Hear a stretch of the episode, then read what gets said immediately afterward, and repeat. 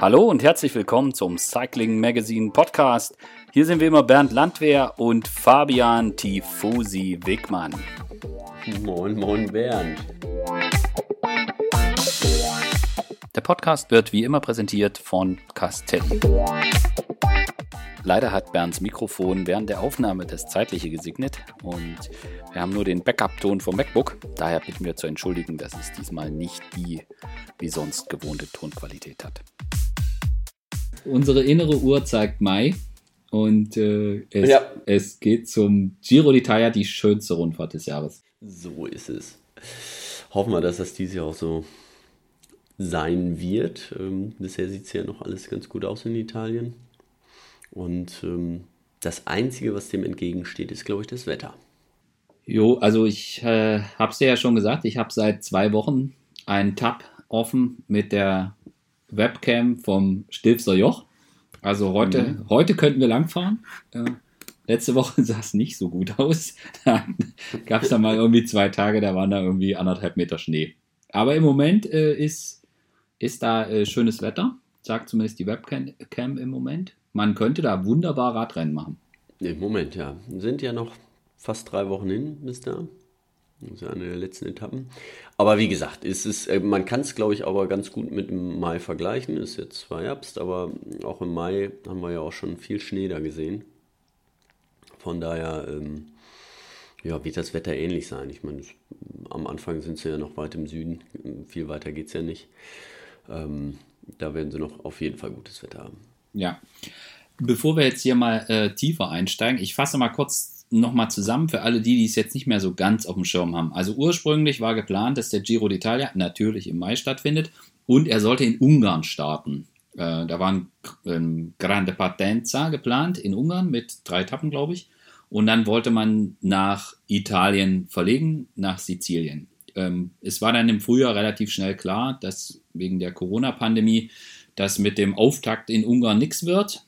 Und es war dann auch so, dass man quasi das komplett abgesagt hat. Bei der Neuplanung mussten also die Organisatoren sich was Neues überlegen und die haben das, wie ich finde, extrem gut gemacht. Also der Neustart des Giro ist nun in Sizilien, also es geht auch mit einem Zeitfahren los. Ein sehr interessantes, wie ich finde. Da geht es nämlich erstmal kurz einen Kilometer berghoch und dann super schnell bergab.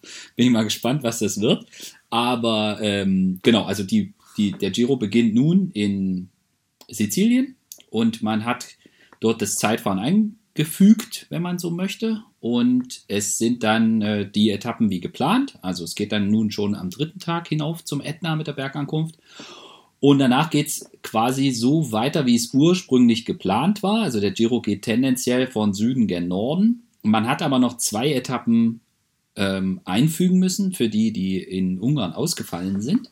Und das hat man irgendwie ziemlich, wie ich finde, ziemlich clever gemacht. Man hat die Etappenorte, die ursprünglich geplant waren, beibehalten, hat dann aber eine, äh, ein Teilstück so modifiziert, dass man da irgendwie die Zielankunft in Materia eingebaut hat und dann noch eine, eine zweite eine zweite Etappe, wo man es quasi auf ähnlichem, ähnlich gemacht hat. Also den, da hat man den Startetappenort dann irgendwie äh, gleich gelassen und hat dann aber ein neues Ziel mit eingebaut. Und äh, das ist dann die Etappe nach äh, Roccaraso, heißt das, glaube ich. Das ist so eine, so eine Ekel, Ekelankunft. Also die sind neu. Sprich, man hat sich da kreativ was ausgedacht, wie man die grundsätzliche, den grundsätzlichen Parcours beibehalten kann und da halt quasi noch zwei zusätzliche Etappen dann im weiteren Verlauf einbauen kann. Ich finde das ehrlich gesagt, das haben die richtig gut gemacht. Und so verändert sich jetzt gar nicht so viel. Hm. Ja, genau, also das sieht auch wirklich gut aus, auch von Transfers. Das gab es ja auch schon mal, das war ja auch schon mal viel schlimmer dort. Äh, beim, beim Giro, ähm, das sieht eigentlich ziemlich homogen aus, ja. Und auch wie sie, dass sie das so schnell hingekriegt haben, also klar, sie hatten ein bisschen Zeit, aber lange Zeit wusste man ja auch gar nicht, wie es jetzt überhaupt weitergeht. Äh, dass sie das so, so gut hinge, ja. hingebaut haben, muss ich sagen, finde ich, finde ich echt interessant und finde ich auch echt gut. Ja. Was man's. Ja. Ja, das war bei der Tour natürlich ein bisschen einfacher. Da ist, mehr, das ist alles so geblieben von den Etappen mehr oder weniger, genau. wie es vorher war.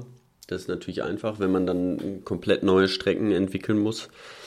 Das ist schon ein echter ähm, Kraftaufwand und äh, da braucht man schon eine Menge Manpower. Ich habe es ja jetzt nur ich denke mal in Italien, gut, die werden viele Helfer auch haben. Ich habe es jetzt in Frankreich gesehen, ähm, wie, viele, wie viele Polizisten da mitgeholfen haben. Ähm, weil mit freiwilligen Helfern ist das jetzt gerade in dieser Corona-Pandemie natürlich extrem schwierig, da welche zu akquirieren, weil man muss ja gewisse Vorgaben auch einhalten. Ähm, da ist das mit der Polizei natürlich einfacher zu lösen. Da bin ich mal gespannt, wie, wie groß die Unterstützung in Italien mhm. dort ist. Ja. Wobei in Italien haben die auch immer schon mal ähm, auch Soldaten dahingestellt. Also das, das. Ja.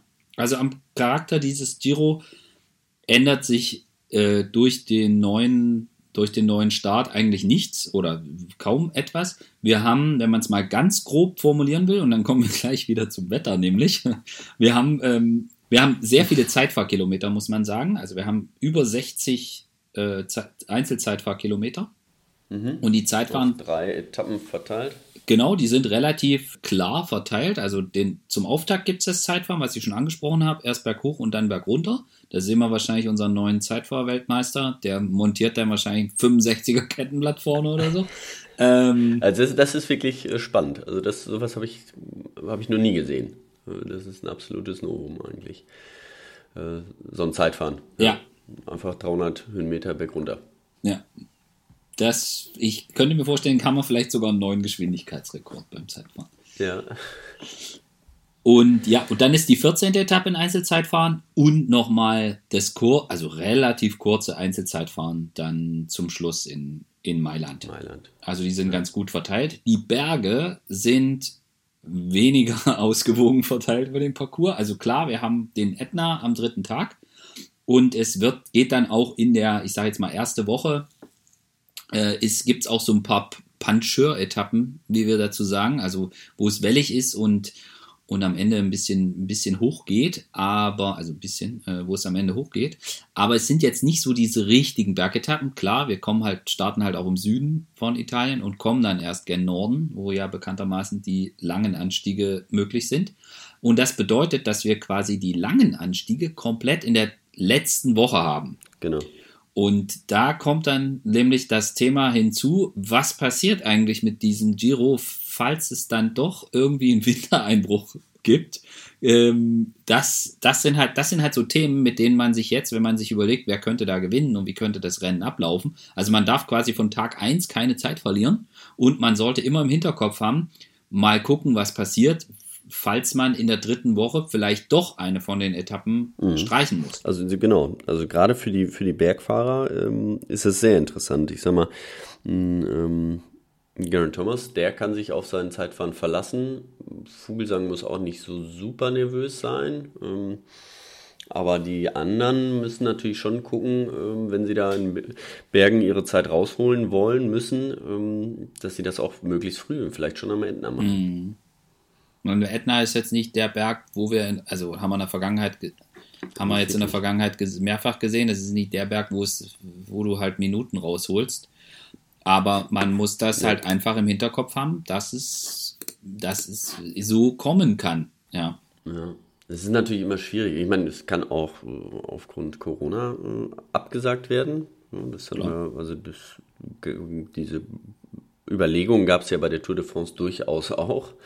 Ähm, ähm, und dann, wenn es abgebrochen wird, ist natürlich der, der an dem Tag vorne ist, ähm, äh, ja, gewinnt dann auch die Rundfahrt. Nur ähm, so richtig planen kann man das nicht. Also eigentlich muss man sagen, man plant es bis zum Ende durch und alles andere, ähm, ja, muss man drumherum oder von Tag zu Tag, das äh, kann man ja auch so ein bisschen absehen, auch gerade was, was so ein Wintereinbruch oder eine Absage von einer Etappe äh, angeht. Das weiß man ja schon meistens so ein bisschen früher. Oder kann, man kann es auf jeden Fall abschätzen. Ja, ja. Ähm, Im Prinzip muss man sagen, also gut, im Moment ist ja das Infektionsgeschehen in Italien jetzt wirklich nicht vergleichbar mit irgendwie Spanien oder so, wo man sich große, wirklich große Sorgen machen muss. Deswegen hoffen wir einfach, dass das, dass das alles so glatt durchgeht. Und mhm. das, das, was das, was das Wetter betrifft, brauchen wir, glaube ich, im Moment noch gar nicht gucken. Aber lass uns mal so ein bisschen auf diese. Nee, aber das andere ist noch mit der die 20. Etappe. Da geht halt ganz viel, da geht es auch in Isoar hoch. Äh, da, da geht halt auch ein ganzes Stück durch Frankreich durch. Da muss man natürlich auch gucken, ob das so machbar ist in der jetzigen ja. Zeit. Ne? Weil Frankreich sieht ja alles andere als rosig gerade aus. Ja, genau. Also da wollte ich jetzt auch so ein bisschen hin, hinleiten, dass wenn wir mal ein bisschen genauer auf diese letzte Woche gucken, dann sehen wir halt, dass das im Prinzip drei hammerharte Bergetappen sind, wo die 19., also 17, 18 und Etappe 20, wo dann diese 19. wunderschöne 250 Kilometer lange Flachetappe dazwischen ist, äh, wo glaub, keiner so genau weiß, ob er die gut finden soll oder auch nicht. Oder ja. ob man da irgendwas findet, was man daran gut finden soll. Und diese, diese Etappen sind wirklich, äh, also richtig, richtig, richtig schwer. Wenn wir jetzt mal die, die 17. Etappe nehmen, da geht es quasi nur hoch und runter. Äh, Madonna di Campiglio ist da Ziel. Das ist schon mal schwer. Und dann haben wir aber diese 18. Etappe direkt am nächsten Tag und da geht es übers Stilfser Joch. Wir hatten vorhin drüber gesprochen, 2758 Meter äh, Cima Coppi. Ähm, ja, das ist ein extrem schwerer Berg. Das ist eine insgesamt extrem schwere Etappe, wenn man sie denn fahren kann. Und dann haben wir diese 250 Kilometer Flachetappe und dann ist am vorletzten Tag, also letzter Tag ist das Einzelzeitfahren und dann haben wir am vorletzten Tag eben die von dir angesprochene Etappe, die ich jetzt mal als Königsetappe bezeichnen würde, wo es halt erst über, also keine Ahnung, von 200 Höhenmetern oder sowas geht's los und dann, dann geht's dann geht's hoch auf den Agnello, äh, auch 2700 und irgendwas. Ja, und dann geht's. Einer der höchsten Pässe, die man so fahren kann, ja. Genau, und dann sind wir in Frankreich und dann geht's über den Isoire und dann äh, Briançon und dann hinter Briançon rechts weg Richtung äh, Montgenèvre oder wie spricht man das? Das überlasse ich dir. Ja. Und, und, und dann geht's wieder runter und, und dann nach Sestria wieder hoch. Also das ist schon eine richtig, richtig harte Etappe die ich total gerne sehen würde. Ja. Ähm, Keine Frage. Wo, wo aber viel dazukommen muss. Zum einen darf kein Winter sein und zum anderen, wie du angesprochen hast, es geht da durch Frankreich und ähm, ich, ja, im Moment glaube ich, wäre es möglich, dass man dort fährt von den Bestimmungen, aber ja, wie gesagt, das, das kann sich von Tag zu Tag haben wir jetzt bei der Eneco-Tour hätte ich fast fälschlicherweise gesagt. Bei der, bei der Bing Bang-Tour haben wir das gesehen. Da gab's, die hatten die Strecke geplant. Das Rennen ist losgegangen und dann gab es in den Niederlanden am Montag die Entscheidung, dass alle Veranstaltungen ohne Publikum sein müssen. Und dann war klar, okay, es darf da einfach niemand sein. Das kann man irgendwie ganz schlecht bei einem Radrennen, was von A nach B fährt, irgendwie ausschließen, dass dann jemand daneben steht äh, an der Strecke. Und dann blieb nichts anderes übrig, als die Etappen, die nach in die Niederlande führen, einfach abzusagen. So, und dann gab es halt mal einen Tag keine, kein Rennen und äh, die Veranstalter sind ordentlich ins Rotieren gekommen und mussten dann umplanen. Und das Amstel Gold Race gibt es jetzt leider auch nicht in den Niederlanden, äh, die jetzt ewig, also wirklich sich angestrengt haben und äh, umgeplant und nochmal ein anderer Kurs und dann irgendwie am Ende blieb, glaube ich, irgendwie ein 16 Kilometer langer Rundkurs blieb übrig äh, und sie wollten das eigentlich, wollten das eigentlich kommunizieren am Montag äh, dass das die neue Strecke ist. Ja, und dann kam die Entscheidung der Regierung und das heißt dann leider auch für den Amstel Gold Race, sorry, geht nicht, können wir nicht machen, sie mussten es absagen. So schnell kann das dann gehen. Ja. Ja, das ist, äh, also einerseits Bing Bang Tour haben wir gesehen, dass es auch machbar ist. Ähm, auch die Fahrer, ich meine, die sind froh, dass wenn sie Rennen fahren können. Und wenn eine Etappe ausfällt, äh, da hat jeder Verständnis für. Die sind einfach froh, wenn der Veranstalter das irgendwie noch hinkriegt, einen Tag später wieder ein Rennen äh, auf die Beine zu stellen. Aber ja. Ähm, ja. wir sehen jetzt, die Zahlen gehen überall hoch und je länger die Saison dauert, denke ich mal, desto schwieriger wird das jetzt auch. Ähm, mhm. Also es, die Saison wird mit Sicherheit nicht so enden, wie sie äh, in den ganzen Plänen steht. Da bin ich mir ganz sicher. Mhm. Aber ich hoffe, dass der Giro bis zum Ende gefahren wird, weil wie du sagst, die, also die letzte Woche, die hat so richtig in sich. Davor ist eigentlich ein typischer Giro so, ne? Mit, mit vielen so welligen Etappen, wo es immer mal zum Schluss auch berghoch geht. Ähm, paar ganz lange Flachetappen, es sind glaube ich äh, sieben, sieben Etappen oder acht Etappen, über 200 Kilometer, auch ganz typisch, muss ja sein für ein Giro. also die zwei äh, muss meistens immer irgendwie davor stehen, auch äh, sehr cool finde ich irgendwie die 16. Etappe, wo nochmal drei Schlussrunden gefahren wird und hinterher sind 230 Kilometer hätte man dieselbe Strecke auch mit 180 machen können, aber die 50 müssen es dann doch nochmal sein. Ja, es ist so ein bisschen traditionell, ja, um nicht oldschool zu sagen. ja. So ist es, ja. Aber gut, das ist der Giro, ich mag den mega. Ich mag ihn vor allen Dingen auch und so ein bisschen auch deswegen, weil es doch mehr Überraschungen möglich sind, weil manchmal in dem Etappenprofil dann irgendwie doch noch 1000 Höhenmeter fehlen. so gerade genau. in, in, der, in der Mitte Italiens. Ähm, aber ich, also ich mag das mega und ich, ich freue mich auch ehrlich gesagt total drauf. Klar, äh, wir freuen uns auf jedes Radrennen, aber ich sehe das, ich hoffe einfach, dass das gut durchgeht und ich sehe wieder ziemlich viel Sprengstoff in der, also sportlichen Sprengstoff in der, in der, in der Strecken, im Streckenplan und und im Verlauf, klar, diese langen Flachetappen, da werden wir jetzt wahrscheinlich nicht die, die größte Unterhaltung bekommen, die wir je gesehen haben. Aber es gibt halt auch, wie du richtig gesagt hast, gibt es halt einige, wo es, wo es doch, doch wellig ist. Und wenn wir dann mal so ein bisschen gucken, wie die Teams auch so ihre Planungen gemacht haben, dass wir halt so eine extrem dominante Tour de France hatten, weil es für alle einfach das super wichtige Radrennen war. Und jetzt, wenn man jetzt mal so auch in diese Favoritenliste guckt, äh, für den Giro, da tauchen jetzt nicht irgendwie 15 Namen auf, so wie bei der Tour. Nee. Und wenn man auch mal schaut, wen, schicken, wen schickt jetzt welches Team hin? Wir haben Mannschaften, die extrem junge Mann, äh, Fahrer hinschicken, die sehr junge Teams ins Rennen schicken, die halt auch einfach mal sagen, los Leute, äh, legt mal los, macht mal Rambazamba. Und das finde ich auch, finde ich meistens sehr, sehr, sehr interessant. Zum einen, weil man die Fahrer natürlich noch nicht so kennt aber zum anderen, weil es das meistens auch irgendwie für das Rennen sehr, sehr zuträglich ist, wenn, wenn, wenn man eben nicht schon ganz genau weiß, wie möglicherweise alles kontrolliert wird. Ja. Also ich weiß nicht, ob vielleicht, vielleicht ist da meine Erwartung zu groß, aber. Nee, aber genau so ist es ja. Ich finde es ja auch äh, immer wesentlich spannender, ähm, ja, wenn da nicht einer vorne steht und wo man genau weiß, der Sieg geht nur über ihn. Ähm, und äh, da ist ein Team, was so stark ist, dass, was alles in die Hand nimmt. Äh, mhm. Deswegen, also das finde ich, wird mit Sicherheit ein schönes, spannendes Rennen. Ja.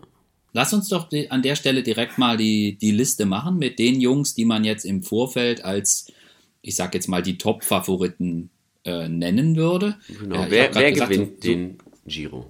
Bernd. Wer gewinnt den Giro? So. Also ich ja, eigentlich mit 60, mehr als 60 äh, Kilometer im Kampf gegen die Uhr und so schlank und fit, wie Jaron Thomas ausgesehen hat, müsste man ihn schon ganz nach oben auf die Favoritenliste setzen, ja, das, sag ich. Das denke ich auch. Ähm, er hatte, hatte sich die Tour ja vorgenommen, da war er noch nicht äh, als oder so super fit, wobei das im, im Nachhinein vielleicht gar nicht so schlecht gewesen wäre.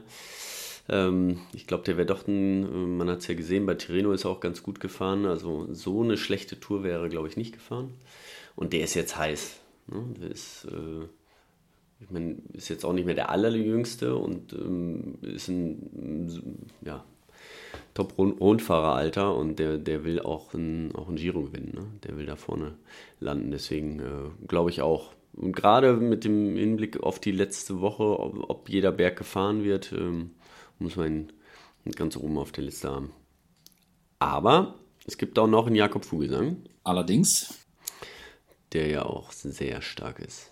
Der super stark ist, eigentlich schon die ganze Zeit. Und bei ihm ist es ja auch so, da ist, wartet man so die ganze Zeit, wartet man so drauf, dass er bei einer Grand Tour so wirklich mal Podium Top 5 fährt. So, also das, er war ja, man hatte das, man hatte ihn immer so auf dem, ja, der, der wird das so irgendwann mal. Mhm. Und irgendwie war es dann aber doch nie so. Und, ähm, genau, und irgendwann war er so alt, dass man denkt, jetzt wird das nichts mehr. Und jetzt fängt er aber an, richtige Rennen zu gewinnen. Also hat er ja, ja. vorher auch schon, ja. aber äh, eben mit Lüttich hat er jetzt angefangen und äh, Lombardei, das war immer sein Riesenziel. Hat er jetzt auch gewonnen. Ja. Äh, ich meine, er ist mittlerweile 35, aber ähm, der wird auch, je Oller, je Dollar irgendwie. Je älter ja. der wird, desto besser wird er. Ja, ja und, und wenn nicht jetzt, wann dann? Also das ist, das denke ich mal.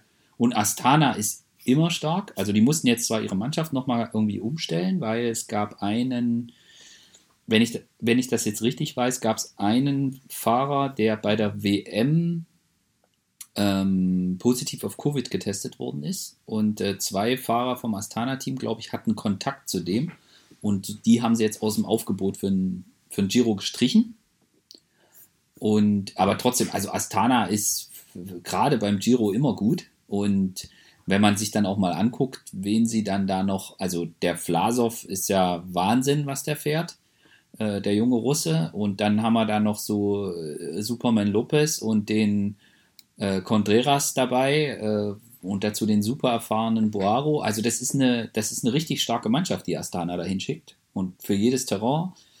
Und die sind immer gut in Italien. Ja. Bei Lopez bin ich mal gespannt.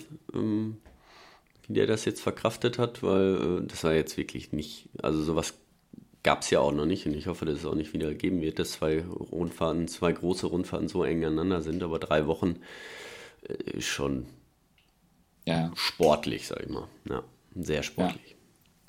Also der wird da wahrscheinlich äh, Vogelsang schon gut helfen können. Ja. Aber lass uns die Liste mit den Favoriten noch weitermachen. Wir haben äh, den sehr starken Simon Yates. Ja. Und das ist definitiv jemand, der, glaube ich, die letzte Woche sehr gerne fahren möchte. ähm, auch, auch wenn er vielleicht da nicht die besten Erinnerungen an den Giro d'Italia und die äh, Schlusswoche hat. Ja. Wir erinnern uns alle, dass er sowas von souverän das rosa Trikot anhatte vor zwei Jahren und dann gab es den Einbruch in dem die, ja, wo er dann einfach komplett auf war und völlig fertig und äh, dann ist er komplett eingebrochen, irgendwie vier Tage vor Schluss und äh, an dem, am legendären, äh, am legendären Froome-Tag ähm, hat er, ist er, war er da komplett weg und ähm, keine Ahnung. Also das ist, ähm, da hat er nicht so die besten Erinnerungen, aber ähm, der ist so stark im Moment. Ja, das Tirreno ist ziemlich gewonnen. beeindruckend. Also Tirreno gewonnen, überhaupt die ganze Zeit schon fährt er stark. Also Polen war der schon stark. Ja. Und jetzt äh, hier äh, Tirreno, das war ja, also. Ja, ja und das sind auch, das, das, ist, das sind dieselben Straßen, ne? Also das, das wird ihm auch sehr viel Selbstvertrauen nochmal gegeben haben. Da bin ich mir ganz sicher.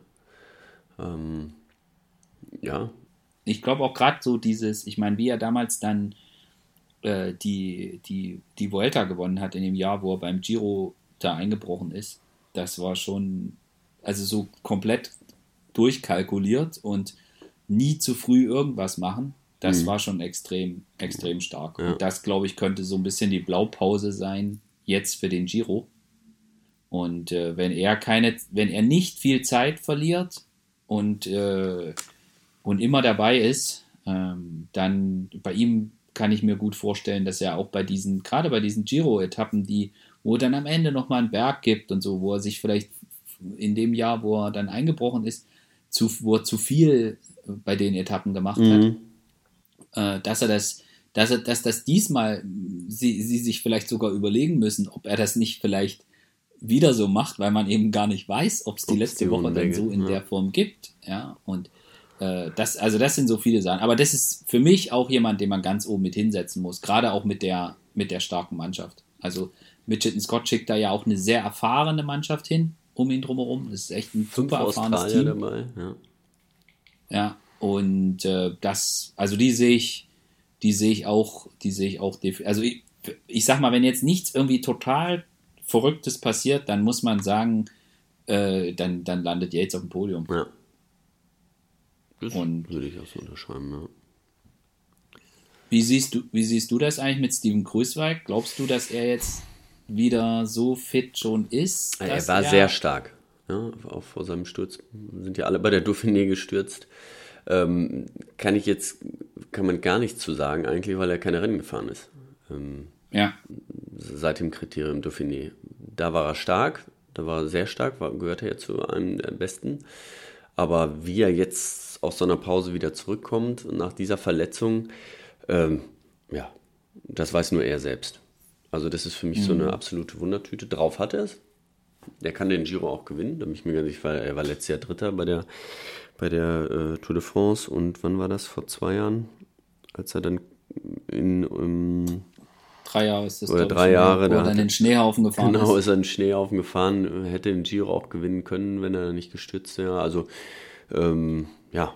Also das hängt wirklich von seiner Genesung ab. Das, das kann ich so nicht sagen aber mhm. gezeigt, dass er drei Wochen auf einem Top-Niveau fahren kann, ähm, das hat er. Und deswegen gehört er für mich erstmal dazu. Ja. Mhm. Und dann haben wir noch. Ich freue Ja, Ja, Wen haben wir? jetzt kommt der. Ich auf der. den Hai äh, von Messina.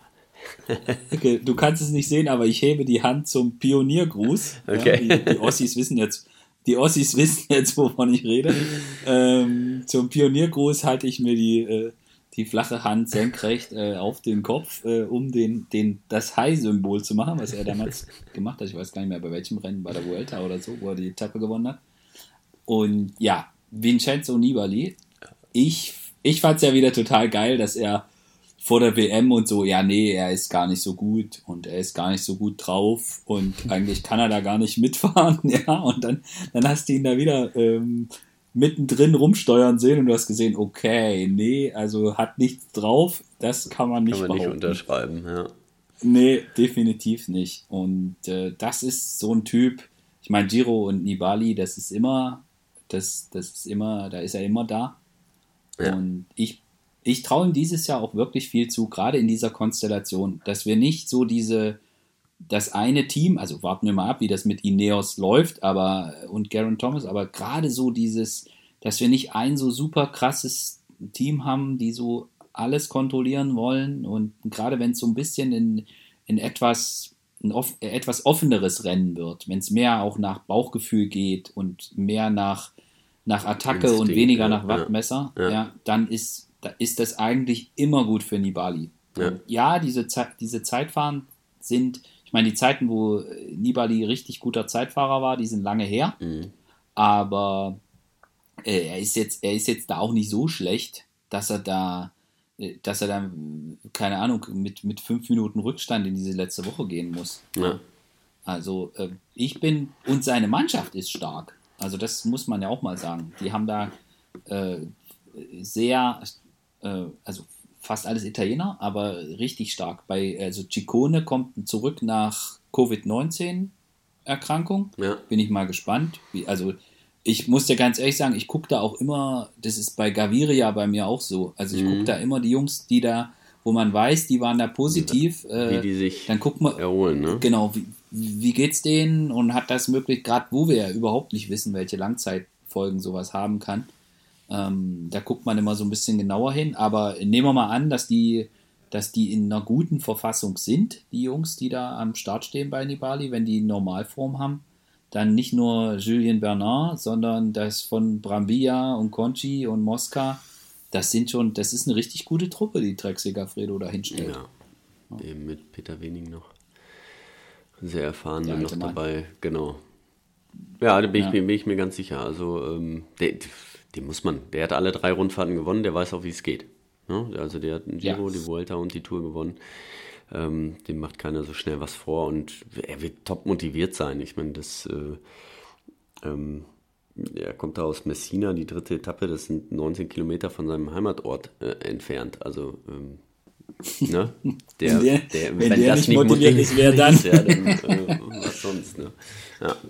Ja. Ja, das, das stimmt, das stimmt. Ja, haben wir noch wen vergessen so jetzt von den Favoriten?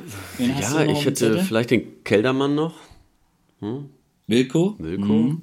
So ein bisschen das, der, ja, es ist, ist ein bisschen, ist, soll nicht, ist nicht despektierlich gemeint, aber bei Wilko ist irgendwie so, irgendwas ist immer. Ja. Also immer wenn man denkt, jetzt ist der so gut in Form und jetzt läuft das, dann liegt er irgendwo blöd auf der Nase. Ich meine, gut, er hat das, er hat das äh, bei der Vuelta, ich weiß nicht, drei Jahre oder so ist jetzt her, da war er dann, hat er knapp das Podium verpasst.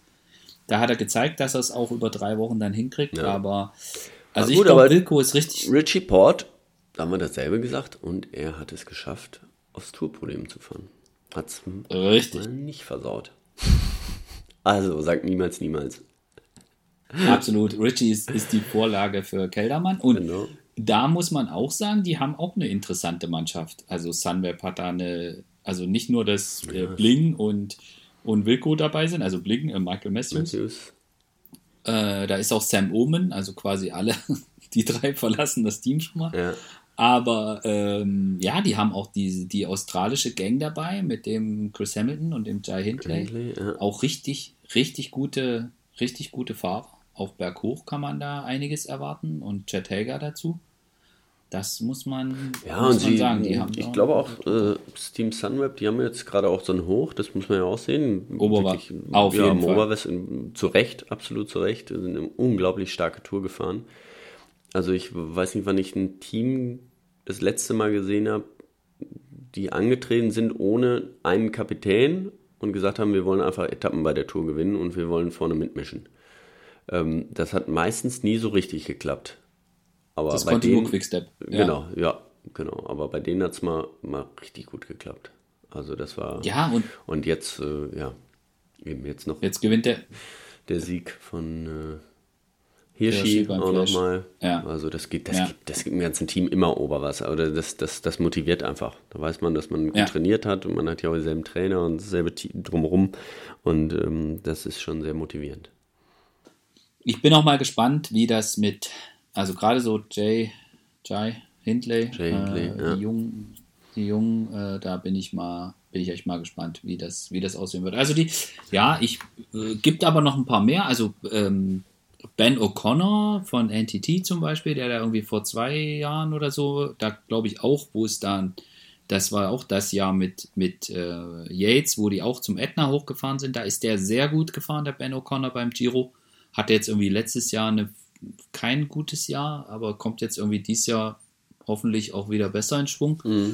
Ja, das sind halt noch so Namen, wo man jetzt sagen kann, da sind wir mal gespannt, wie die sich schlagen Ja. und wie das aussieht. Und vielleicht nochmal so aus deutscher Sicht, oder ja, deutscher sicher nicht, aber ähm, deutsches Team, Raphael Maika. Hat durchaus auch drauf, war jetzt auch gut beim, beim Tirreno, Das war stimmt. Dritter. Und äh, ja, probiert es ja auch, äh, ich meine, er war auch schon mal Dritter bei der Vuelta, also auf dem Podium war er auch schon mal und bei den Grand Tours, ich glaube, das Beste beim Giro war mal Platz 5. Also, ähm, ich glaube, der, ja, mit Giro ist er immer gut gefahren, immer so zwischen Platz 5 und 7 irgendwie angekommen. Von daher, gut drauf ist er, gut, er verlässt das Team auch zum Ende der Saison, aber das heißt ja nichts.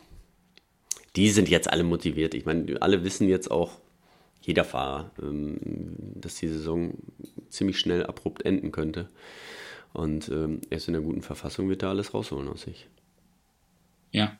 Ich bin bei Bora Hans Grohe bei dem Giro wirklich gespannt, wie sie das im Team lösen.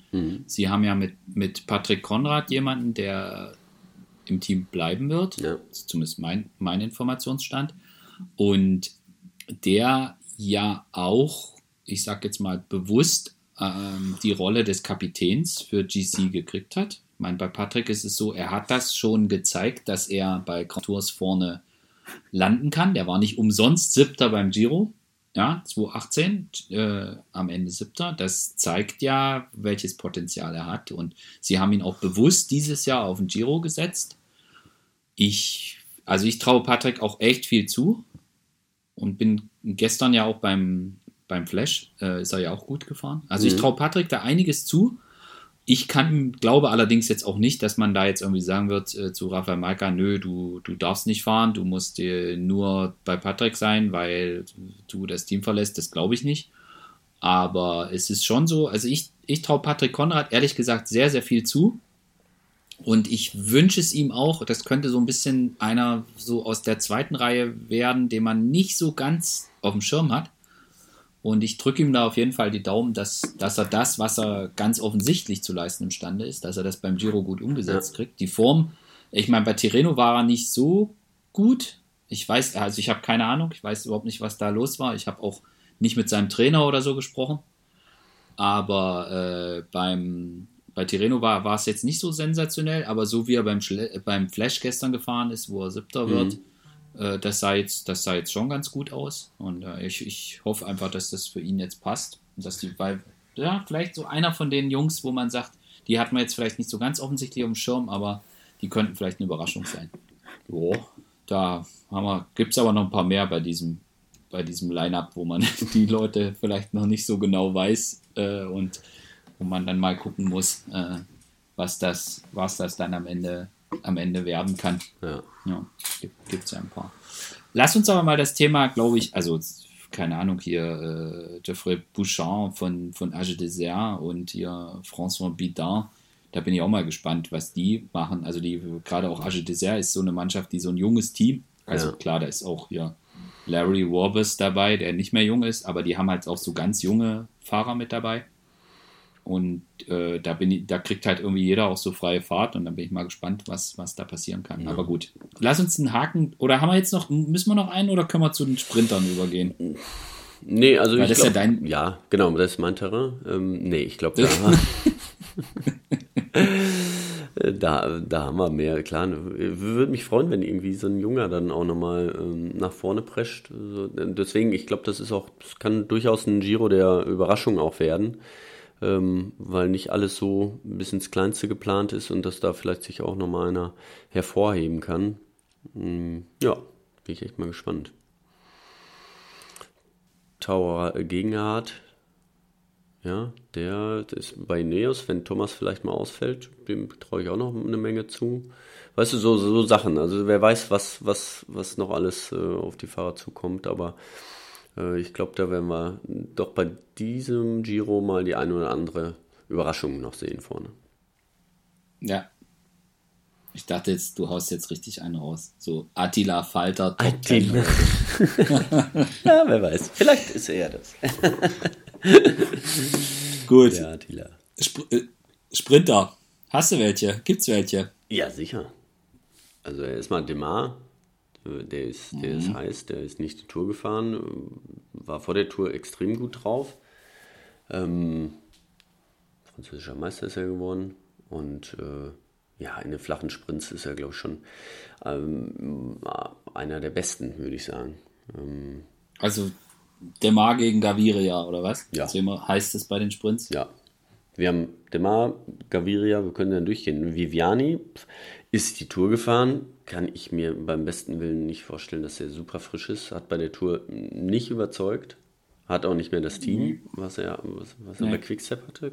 Aber auch, auch sonst, er kam ja nicht mal einmal so in, in Reichweite, wo man sagt, boah, jetzt, jetzt kann er den anderen gefährlich werden.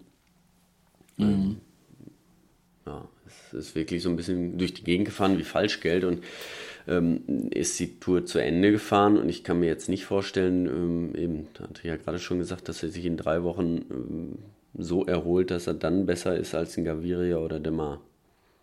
Mhm. Ja, es ist zumindest kaum vorstellbar. Ja. Ich meine, wer da gut gewesen ist, der, ähm, der Consonni ist mhm. gut gefahren, fand ich jetzt so. Aber ansonsten, er hat da auch keinen Sprintzug oder so. Mhm. Ja, also, na, also gut, gut gefallen ist ja jetzt nicht, dass äh, wir reden ja über Siege, ne? Also dass die auch ja, ja. spektakuläre Leistungen da abliefern, auch gar keine Frage. Aber sind jetzt nicht, wenn ich die Favoriten da aufzählen würde, dann ja, fällt ja. Ja, und ich meine, du siehst halt auch bei bei Viviani siehst du halt auch wunderbar, was es halt bedeutet, wenn wenn wenn wenn kein kein Richese oder ja. oder Morkov der Anfahrer ist. Ja. ja. das muss man halt einfach mal, muss man halt einfach mal gnadenlos so sagen. Mhm. Ja, das stimmt. Ja, wen haben wir noch? Ah, hier Quickstep geht mit Alvaro Hodge. Genau. In den Giro. Das ist so, so, äh, ja, also der ist noch gar keine Grand Tour gefahren. Mhm.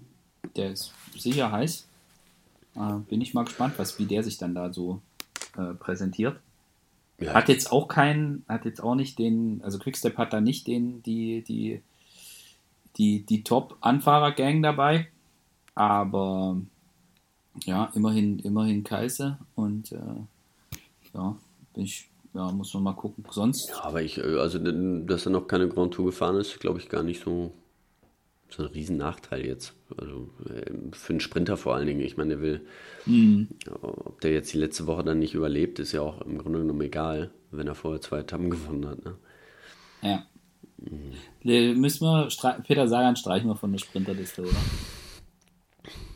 Möchte ich eigentlich nicht. er ist ein Riesenrennfahrer, ne? Aber äh, ja, wir haben gesehen, also zu, mit den, zu den Allerschnellsten zählt er nicht gut. Italien ist auch sein Land, das, das liebt er. Da wird er nochmal sehr motiviert sein, aber auch er hat die Tour in den Beinen und nicht nur so ein bisschen, sondern der ist echt, hat richtig geackert, hat jeden Tag gekämpft ums grüne Trikot und ähm, ist da super gefahren, aber die Endschnelligkeit fehlt ihm und die wird nicht besser äh, nach so einer Drei-Wochen-Rundfahrt. Da wirst du nicht spritziger. Von daher äh, glaube ich auch nicht, dass er da eingreifen kann. Vielleicht eher auf so einer Welligen-Etappe mal, ne? wo er dann vorne noch mhm. mit, mit, drin ist, wenn er die Tour einigermaßen ja. verkraftet hat, dass er da ein höheres Stehvermögen ja. hat ähm, und dann eine Etappe gewinnt, aber jetzt nicht im flachen Sprint. Nee. Ja. Vermut, vermutlich, vermutlich eher nicht. Hm. Ja, haben wir sonst noch irgendwie ein paar Sprinter Rick Zabel haben wir. Rick Zabel mit dem Team Israel Startup Nation. Genau. War mal Dritter bei Tirreno auf einer Etappe. Mhm. Ist mit Sicherheit kein Top-Favorit. Aber ähm, ja, die ja, die müssen sich das. Ist nicht zur Tour mitgenommen worden und äh, hat mit Sicherheit jetzt auch weiter gut trainiert. Ja, und die müssen sich das auch überlegen, wie sie das, das da anstellen. Also die haben Chimolai dabei und äh, Rüdi Barbier, ja. äh, der, Fran der Franzose, Alex Downset. Der auch, ja, aber gerade hier der Bar Barbier, mhm. äh, wenn ich das richtig ausspreche, der machte ja jetzt auch einen ganz guten Eindruck. Also ja. der ist ja schon auch, end, auch endschnell. Ähm, ja, hat da auch eine Etappe gewonnen hier in, bei der Slowenska. Ja, Slowenska, genau, ja. Aber ja, also da bin ich einfach mal gespannt, was die zeigen können. Mhm. Also was Israel, äh, was Israel da auspackt, auch als Team. Ja, ja. Mal, mal gucken. Ich bin noch gespannt auf den jungen Italiener hier von Lotto Sudal. Der ähm, Oldani. Oldani, Stefano. Wiegt, wiegt nix, ist aber, ist aber schnell. Ja. Ja, ist jetzt, ja, jung. ja, pass auf, das wird, äh, das wird die, die Entdeckung. Der mäht alle nieder. Wenn es zum Sprint kommt. So vorher wellig und dann Sprint, der macht sie alle platt. Ja. Ja, also da, da haben wir ja einige Etappen, die ähm, ja, wo, wo, wo nochmal einfach zwei Hügel, den ganzen Tag flach, 200 Kilometer oder 220 und dann sind nochmal zwei Hügel von 200 Höhenmeter drin, da kann schon nochmal auseinandergehen. Und dann sind solche ja. Fahrer natürlich gefragt, ja. ja. Gucken wir mal. Ja, ist, ist durchaus, ja, also ich muss ja ganz ehrlich sagen, je mehr ich mich mit dem Giro jetzt so beschäftige, also A, dieser Parcours, Mhm. Dass wir da mit diesem komischen Zeitfahren und dann, dann Etna und dann so, so ein bisschen so Ekeletappen, auch die da nach Rockara so, auch so Ekeletappe.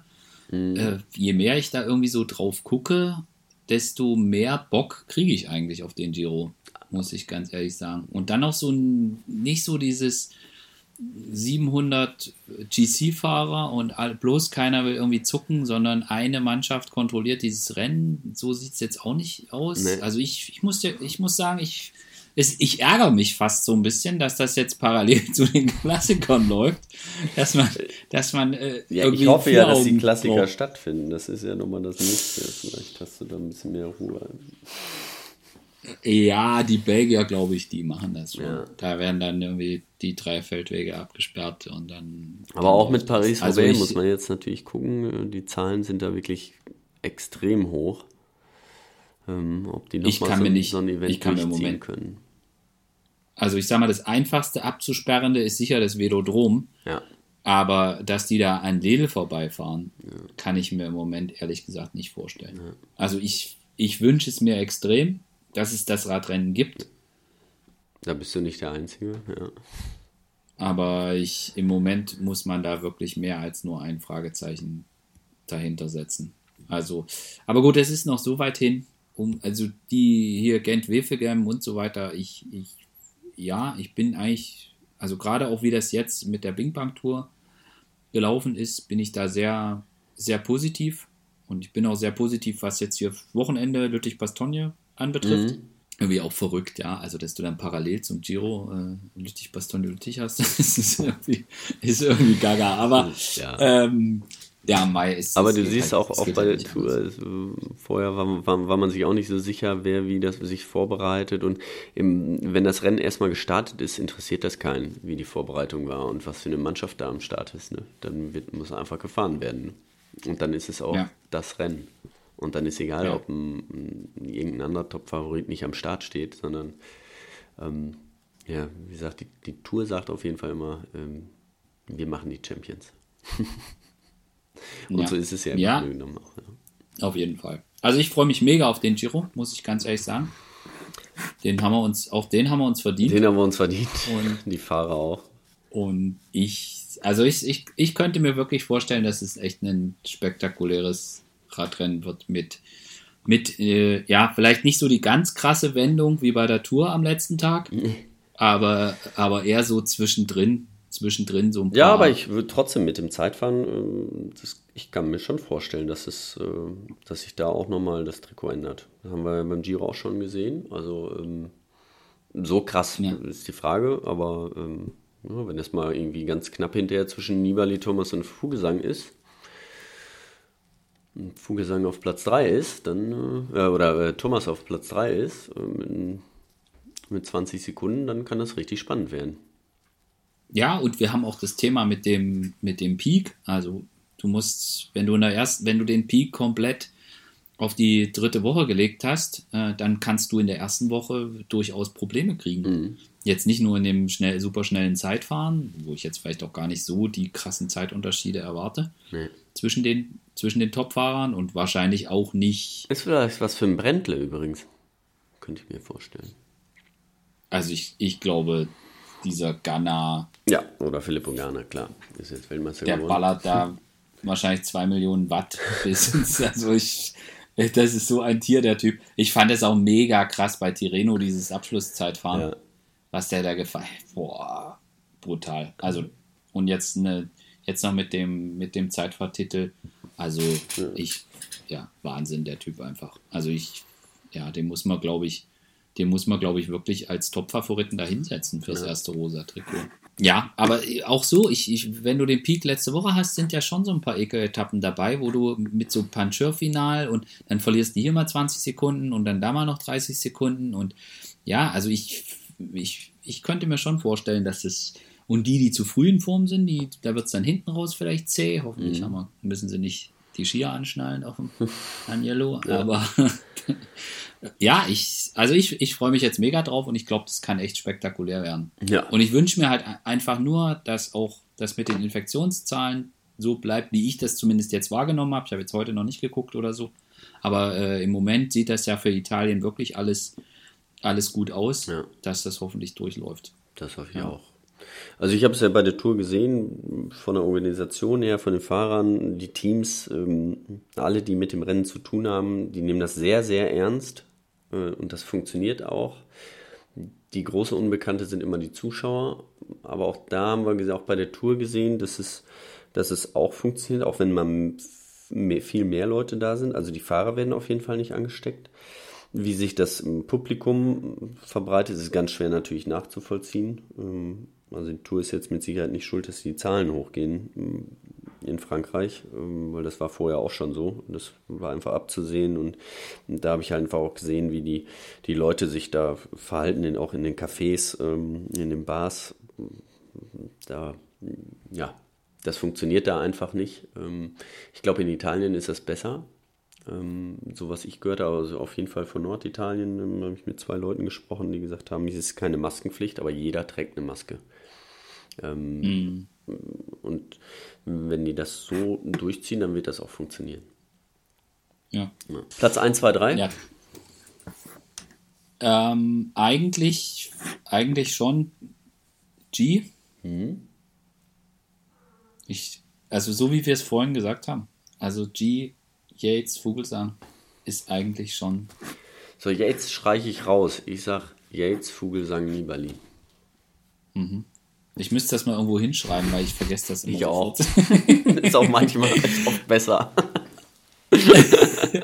ich bin immer so fasziniert von den Leuten, die dann immer noch Wochen später wissen, was sie wann, wo, wie getippt haben. Ja. Das ist, äh, ja. Aber ich schreibe mal auf, du hast jetzt, äh, du hast jetzt gesagt, pass auf, und dann kommt Vincenzo und gewinnt. Ja, das, ich, ich habe hab nee, schon mal auf Platz 3, um. dann ist er wenigstens schon mal oben. Ich, nee, ich, ich, ich buche um. Ich sag Nibali gewinnt so. So zu trauen ist es ihm. So, dann macht ihr mal ein Espresso.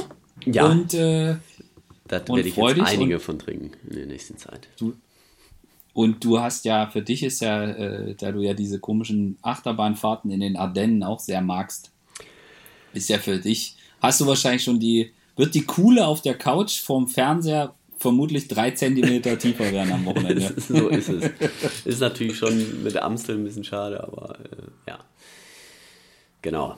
Ja, auf jeden Fall. Aber jetzt am Wochenende Lüttich wird, genau. glaube ich, geil. Also ich, ich muss, ich habe jetzt äh, das, also mir fiel es ja schon schwer äh, mit dem nicht zu Radrennen hinfahren. Mhm. Äh, fällt mir auch immer noch schwer. Das meine, wie im Moment zumindest die Situation ist, brauche ich gar nicht drüber nachdenken, jetzt irgendwo hinzufahren, auch mhm. zu den Klassikern, was mir echt wehtut. Auch wenn ich dann noch von den ganzen gebuchten Hotels, von, von den eigentlichen Frühjahrsklassikern noch Gutscheine habe, wo ich theoretisch das Hotel noch nehmen könnte bis Ende des Jahres.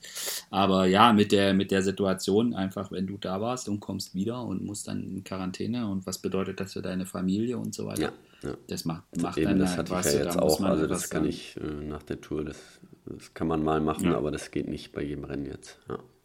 Ja, und äh, da muss man halt auch einfach klar sagen, okay, macht das überhaupt Sinn oder macht das keinen Sinn? Und da, ja, also mir, mir ich sage jetzt mal rein, rein jetzt wirklich arbeitstechnisch, äh, kriegt man da ja relativ viel auch so hin. Äh, muss man auch dazu sagen, da sind die Teams und die Fahrer wirklich kooperativ. Also kann ich echt, kann ich echt nicht sagen, muss ich ganz ehrlich, muss ich ganz ehrlich sagen, richtig klasse, wie die, zumindest aus meiner Perspektive, die Medienarbeit von den Mannschaften. Kann ich echt nichts Negatives sagen. Es funktioniert wirklich klasse. Ja. Aber es ist das natürlich, es fühlt sich irgendwie trotzdem anders an, wenn du nicht da bist. Mhm. Also genau, so. ein bisschen, ähm, bisschen was fehlt, aber das wird sich wieder ändern. Ich be bedanke mich bei dir und äh, ja, ich sage ciao. Ich mich auch. Vielen Dank fürs Zuhören. Ciao, ciao.